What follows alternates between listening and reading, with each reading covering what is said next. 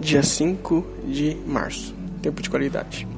Dedique um dia inteiro só ao papai. Afaste de tudo aquilo que é carnal, alimento, pensamentos, etc. Medite na palavra de dia e de noite, como diz no Salmos 1. Leia. Isso vai te completar, alimentar e revigorar no fim de tudo, suprir de forma que realmente precisamos. Pode confiar. Diga um simples não àquilo sua necessidade física.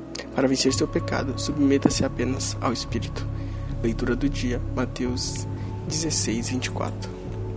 Então diz Jesus aos seus discípulos: Se alguém quiser vir após mim, reúne-se a si mesmo, tome sobre si a sua cruz e siga.